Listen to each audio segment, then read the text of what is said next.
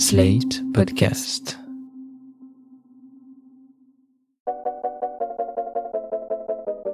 Bonjour, bienvenue dans Poire et Cahouette, le podcast de Slate.fr dédié à l'actualité des idées.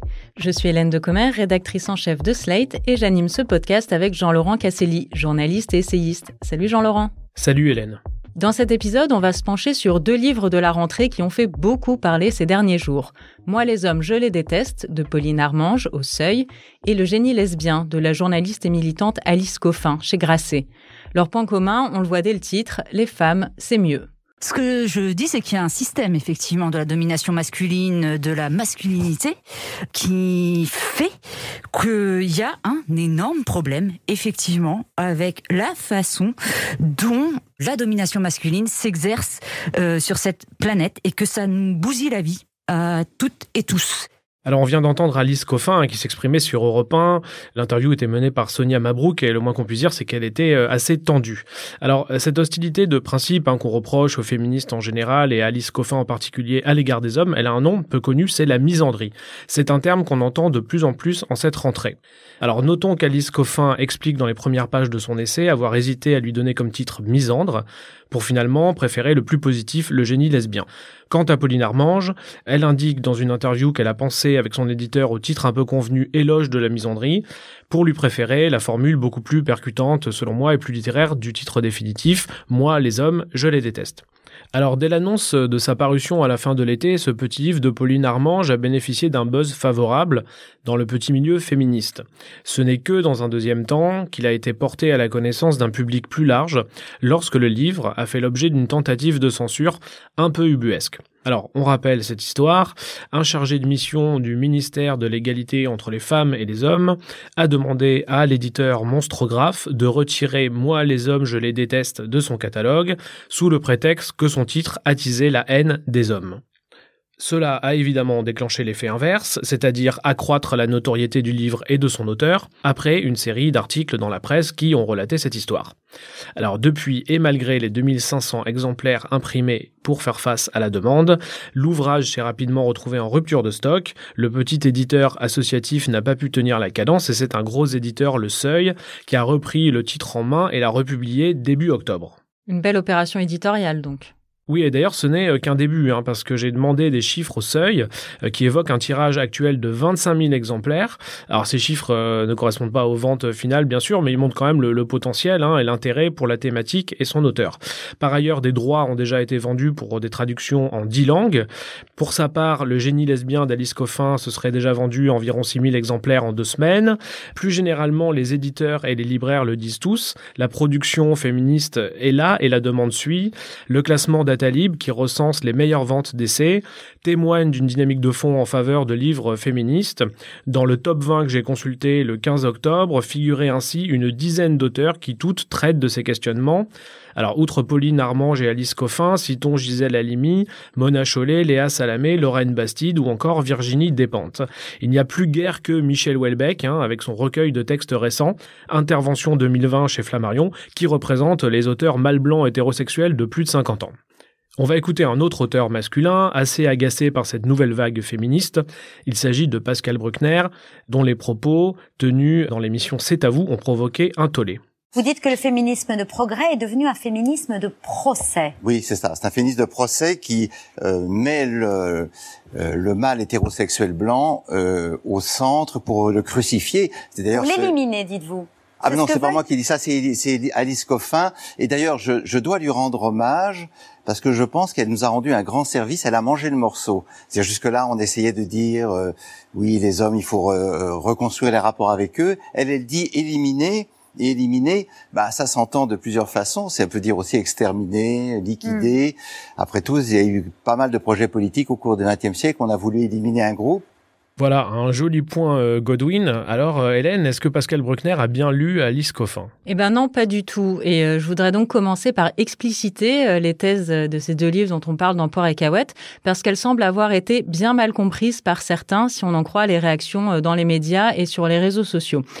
Alors, ni Pauline Armange ni Alice Coffin ne disent qu'il faut exterminer les hommes, mais ce qu'elles disent, c'est qu'il faut remettre en cause leur hégémonie et que ça passe par le fait de s'intéresser davantage aux femmes. Donc de lire des œuvres de femmes, d'écouter la musique qu'elles produisent, de les valoriser, d'accorder de la valeur aux amitiés féminines, etc. Tout ça pour réussir à se créer un espace mental, un imaginaire décorrélé des hommes et de leurs euh, désirs au moins temporairement. Et toutes les deux le disent. Il s'agit d'abord de rééquilibrer les choses et puis peut-être qu'après, dans un troisième temps, on pourra euh, s'accorder à nouveau. Comme l'écrit Pauline Armange, il faut se soustraire au regard des hommes pour nous révéler à nous-mêmes. Donc en fait, c'est pas du tout des discours euh, guerriers et moi je les trouve plutôt optimistes parce qu'elles disent, ces deux autrices, qu'on a plein de choses à apprendre des femmes et qu'elles ne sont tout simplement pas autant au centre de l'attention que les hommes. D'ailleurs, Alice Coffin cite énormément de figures féminines dans son livre sent bien sa volonté de mettre en lumière des noms qui ne le sont pas habituellement. Donc finalement, on est moins face à un discours de détestation des hommes que d'amour des femmes. Et puis, il ne s'agit pas de reproduire une domination telle qu'elle est exercée par euh, la masculinité. Ni Coffin ni Armange ne disent euh, qu'il faut payer moins les hommes, les mettre mal à l'aise dans l'espace public ou en tuer un tous les trois jours dans nos foyers. Alors certes, personne ne parle d'exterminer euh, les hommes euh, dans ses livres. Ceci dit, je vais quand même citer un extrait de, l'ouvrage d'Alice Coffin, donc pas celui qu'on a déjà entendu lu partout et qui a été tronqué sur le fait de soi-disant euh, éliminer, génocider les hommes, mais un passage qui énonce quand même assez clairement son rapport politique à la question masculine. Alors ouvrez les guillemets. Je ne dis jamais que les hommes aussi ont tout à gagner au féminisme. C'est faux. Ils ont tout à perdre. Leurs privilèges, leur monopole, leur pouvoir. C'est un combat, nous ne le menons pas ensemble. Ce sera le cas lorsque les hommes quitteront un à un leur poste pour les laisser aux femmes, accepteront d'entendre les souffrances qu'ils causent et paieront. Il faut qu'ils paient. Ce n'est pas un cri de vengeance, je n'aspire à faire souffrir personne, c'est une nécessité. Il n'y a pas d'autre moyen d'arrêter les catombes, les hommes vont perdre beaucoup si l'on veut qu'elles cessent.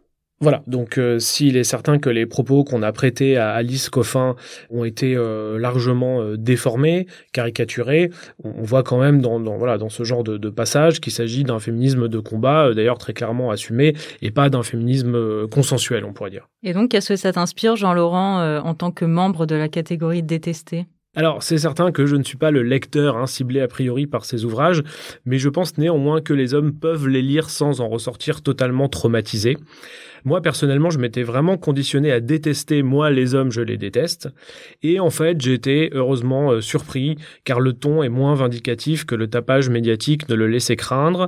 Il y a même, oui, ici ou là, quelques traits d'humour qui allègent un peu le côté, on va dire, professoral hein, de ce petit euh, bréviaire féministe, qui est plutôt bien écrit et qui ressemble sur le fond à d'autres textes qui déclinent les mêmes thèmes, les points de privilège en fonction de son identité, le patriarcat, la culture du viol, la construction euh, sociale du genre, les termes euh, désormais assez balisé, on va dire, de, la théorie euh, féministe. Le texte de Pauline Armange n'est pas vraiment dans le registre de la haine. Ces lignes traduisent plutôt de la lassitude, de l'épuisement vis-à-vis des hommes, de leur discours, de leur comportement et de leurs idées. Mais je pense que dans tous les cas, c'est vrai que c'est un sujet difficile à entendre pour les hommes. C'est sûr que tous les hommes ne représentent pas forcément la catégorie homme. Donc c'est là que euh, la, théorie euh, peut, atteindre ses limites. Jusqu'où on va dans la dénonciation, jusqu'où on va dans euh, l'englobement de, de catégories. Une universitaire spécialiste du féminisme me racontait que dans les années 70, il y avait une pancarte utilisée dans les manifs qui disait « Cet homme est un violeur, cet homme est un homme ». Et la pancarte avait été enlevée parce que des manifestantes elles-mêmes avaient dit non, non, on peut pas brandir ça, donc on sort l'affiche. Or, cette pancarte a refait surface dans les manifestations féministes récentes, me racontait toujours l'universitaire. Et donc, c'est intéressant de se demander pourquoi. Pourquoi ce besoin de refaire des catégories englobantes? Pourquoi mettre tous les hommes dans le même sac? Déjà, ça, je pense que c'est euh, une réflexion intéressante à avoir.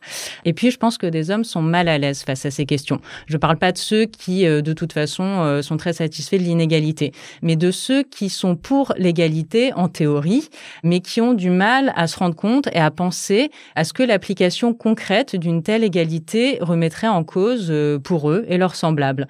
Il y a des hommes qui se rendent bien compte qu'ils appartiennent au groupe social dominant et que les violences, les agressions, les crimes, les moqueries, la dévalorisation viennent de ce groupe-là. Donc, ils ont conscience de ce, de ce phénomène et ils savent pas trop comment composer avec. D'où, et c'est ce qui donne euh, la réaction, souvent le not all men, pas tous les hommes pour dire oui, mais c'est pas ma faute à moi individuellement, moi je suis pas comme ça. Oui, mais quand même, les chiffres le prouvent, les violences émanent bien du groupe social dominant auquel ils appartiennent. Donc ça pose la question euh, de l'incarnation de la violence et euh, elle n'est pas facile à penser cette question-là. Oui, d'ailleurs, on a vu euh, en quelques années hein, que la violence, la criminalité, euh, bref, la thématique de l'insécurité a totalement intégré la pensée de la gauche radicale par le prisme de la théorie euh, féministe, qui s'est mise à publier des chiffres sur les féminicides notamment. C'est un, renversement tout, de même fondamental qui me semble n'être jamais pointé par les commentateurs. Hein. La sécurité, il y a 15 ans, c'était Sarkozy et la droite. Hein. Oui, tu parles de radicalité et c'est sûr que ces deux textes-là sont radicaux. Mais bon, au passage, je précise quand même que l'accusation de guerre des sexes a toujours été lancée à des femmes et jamais à des hommes alors que, encore une fois, quand on voit les chiffres, on peut se demander qui fait la guerre à qui. Mais bon, le sujet principal. Le féminisme, c'est un mouvement radical parce que c'est un projet radical, changer la société. C'est une remise en cause de l'ordre établi, du cadre de domination qui est masculin, blanc, hétéronormé. Et donc faire une remise en cause à dose homéopathique ou de manière euh, réformiste, c'est quand même compliqué. En plus, avec Alice Coffin, il y a une articulation avec le mouvement lesbien. Elle est militante LGBT, elle a cofondé euh, la conférence européenne lesbienne et aussi euh, l'association des journalistes LGBT LGBT en France. Et les mouvements militants gays et lesbiens sont aussi sur cette déconstruction, voire euh, cette atomisation du cadre de domination qui ne leur convient pas du tout. Et enfin, dans le militantisme, il y a cette dimension de simplification pour réussir à percuter et à mettre en évidence une réalité, à demander beaucoup pour espérer au moins avoir un peu. Encore faut-il pour le faire avoir déjà la parole, et ça, c'est pas évident, comme le dit Alice Coffin. On l'écoute dans l'entretien qu'elle a accordé au magazine Regard dans leur émission quotidienne La Midinale. Alors le seul truc qui me donne un peu d'espoir, c'est que je pense qu'en fait la, discussion est compliquée parce que il y a un piège qui est chez eux en fait que leur, argumentaire ne tient pas de toute façon. Ça tient pas en face. Ça va s'effondrer. C'est pour ça qu'il n'y a pas de possibilité de discussion euh, parce que je crois qu'en fait on est très forte et qu'il n'y a pas grand chose à, à nous opposer sur le constat qu'on peut dresser. Donc la seule manière de le faire c'est surtout de ne pas nous laisser euh, donner accès à la parole parce que si on commence à pouvoir euh, euh, parler une féministe, c'est c'est c'est une femme qui dit la vérité sur la vie, disait Virginia Woolf, et c'est vraiment ça. Le problème, c'est jusqu'où et à quel espace on lui donne le droit et la possibilité de le dire. Alors curieusement, je suis assez en accord avec ce constat hein, d'Alice Coffin. Les deux auteurs d'ailleurs pointent la médiocrité euh, masculine, c'est un de leurs thèmes euh, favoris. La théorie euh, féministe qui produit cette critique, on va dire structurelle, hein, systémique de la domination masculine, c'est une mécanique intellectuelle qui est extrêmement bien construite, avec une logique interne sans faille. Ça ne veut pas dire qu'on doit tout acheter sans discussion, simplement que discuter ce genre de texte, bah, ça mérite quand même un effort d'élaboration, de contre-argument. Ça implique aussi de lire les, les, les textes concernés. Et c'est vrai que face à ces théoriciennes hein, qui réfléchissent souvent depuis plusieurs générations à ces questions. Les débatteurs n'ont souvent que des réactions spontanées à opposer, des arguments souvent assez peu élaborés ou alors des sophismes du style euh, risque de génocide ou d'extermination des hommes. Donc finalement, ces outrances décrédibilisent toute critique euh, qui pourrait être un peu sérieuse, qu'on pourrait faire d'ailleurs à, à, ces écrits. Et, je crois que le face-à-face désormais rituel sur les plateaux télé entre une féministe radicale et un penseur réactionnaire ne permet pas vraiment de discuter certaines thèses en profondeur. Bah, c'est intéressant que tu parles des débats télé, euh, Jean-Laurent, parce que Alice Coffin évoque euh, la situation des médias dans son livre. C'est un sujet qu'elle connaît bien puisqu'elle a été journaliste pendant de longues années, principalement à 20 minutes, et elle raconte qu'il lui a été reproché dans sa rédaction son militantisme et son implication trop émotionnelle dans les sujets qu'elle traitait. Et ça, ça pose la question de l'objectivité, une grande question dans le journalisme, donc cette idée d'aborder un sujet de manière neutre et complètement dépassionnée. Pour Alice Coffin, c'est clair, l'objectivité n'existe pas. On parle toujours de quelque part avec ses affects, un point de vue préalable sur une question. Elle explique euh, que les personnes qui sont directement concernées par un sujet sont systématiquement écartées des débats. Euh, par exemple, on n'invite pas de lesbiennes sur la PMA ni de femmes voilées pour euh, pour parler du voile. Mais ce qui est intéressant aujourd'hui, et la situation là-dessus est plus du tout la même qu'il y a encore 10 ou 15 ans, c'est de voir que ces personnes investissent de nouveaux espaces médiatiques, les podcasts. Et dans cet exercice des podcasts, justement, la subjectivité est beaucoup mieux reçue, elle est même encouragée. Ce qu'on veut, c'est des histoires auxquelles les gens pourront s'identifier. Oui, l'essai d'Alice Coffin, euh, qui a été journaliste, tu l'as rappelé Hélène, intègre une réflexion sur le journalisme à la française, euh, car les médias sont un des principaux fronts sur lequel se déroule ce conflit entre les féministes et leurs opposants, et ce depuis au moins une décennie. Alors quand on lit Alice Coffin, on constate qu'elle fait partie d'un camp qui se sent vraiment assiégé, très minoritaire, alors même qu'il est très redouté sur les réseaux sociaux. Alors c'est le gros paradoxe hein, de, de, cette question. En préparant l'émission d'ailleurs, euh, j'ai échangé avec quelques consoeurs pour tâter un peu le terrain, on va dire. Et euh, l'une m'a écrit le SMS suivant Fais gaffe car tu vas te prendre une énorme shitstorm dans la gueule sur les réseaux sociaux. Shitstorm signifiant euh, tempête de merde, hein, un terme qu'on emploie souvent euh, pour désigner les raids qui viennent s'abattre sur les journalistes qui font des articles qui déplaisent. Alors c'est un fait que beaucoup de journalistes et d'intellectuels aujourd'hui ont peur. Alors attention, je ne parle pas des harceleurs hein, qui auront à rendre des comptes, je parle vraiment des, des journalistes hommes et femmes qui hésitent beaucoup quand ils doivent aborder ces sujets, peut-être plus encore que celui du racisme, car ils sentent que la l'atmosphère est extrêmement tendue et que le, climat est très lourd. Bah c'est fou parce que moi aussi j'ai reçu une recommandation euh, du même type. Et oui, c'est vrai que le féminisme fait partie des sujets euh, touchy à aborder. Sur Twitter, par exemple, on le voit de manière euh, manifeste. Voilà, on sait que Twitter c'est pas le métro en heure de pointe, hein, c'est pas très représentatif de la population, mais en revanche c'est un réseau sur lequel se construit euh, l'opinion puisque tous les journalistes notamment euh, y évoluent. D'ailleurs c'est l'un des risques hein, euh, que les thèses progressistes finissent par l'emporter, non pas par adhésion sincère de la population, mais par lâcheté de tous ceux qui se disent que bon bah la meilleure des choses à faire c'est de regarder ailleurs ou d'abonder un peu mollement dans le sens des thèses en vogue pour ne pas être emmerdé. Hein. C'est souvent comme ça qu'on dit en off, le côté un peu tartuffe du moment qui consiste à envoyer deux ou trois tweets en écriture inclusive pour être tranquille. Enfin, quand je lis les passages que Alice Coffin consacre aux médias français ou américains qui seraient trop déconnectés des nouvelles questions sociales, alors là j'ai vraiment l'impression qu'on ne lit pas euh, les mêmes journaux et les mêmes articles. On peut citer l'exemple du New York Times, hein, puisque Alice Coffin a écrit qu'ils ont complètement raté la campagne euh, euh, Alexandria Ocasio-Cortez. Récemment, un mini-scandale en interne a agité le grand quotidien américain qui a montré que la balance penchait plutôt en faveur de la jeune aile gauche de la rédaction, avec la démission fracassante d'une journaliste qui avait justement été embauchée pour rééquilibrer la rubrique opinion en faveur, euh, on va dire, des, des, pensées plus conservatrices après le désastre de l'élection de Donald Trump qu'aucun journaliste du New York Times euh, n'avait prévu. Voilà, donc quand elle écrit que euh, le rapport de force dans les médias lui est défavorable à 99%, il me semble que c'est pas ou plus vraiment fidèle à l'état actuel de, de la profession. J'aurais un avis un peu plus mitigé. C'est sûr que les questions de féminisme ont complètement imprégné les rédactions. Moi, je le vois, je le vois dans mon travail. La situation est plus du tout la même qu'il y a quelques années. Chez les jeunes journalistes, notamment notamment, il y a énormément de sujets proposés euh, autour de ces questions-là et avec des angles choisis qui, euh, effectivement, dès le départ, euh, ne sont pas neutres. Après, ça n'empêche pas de se demander quand même qui dirige les titres de presse et les médias au plus haut niveau, qui a le dernier mot quand il s'agit de trancher, qui signe les éditoriaux, etc. Et là, on retrouve quand même majoritairement des hommes. Oui, c'est vrai, mais c'est peut-être une question de temps, dans la mesure où euh, le renouvellement des rédactions euh, est le fait d'une jeune génération. En prenant de l'âge et du galon, euh, on retrouvera peut-être des médias plus divers et plus représentatifs, on va dire, des sensibilités dans quelques années.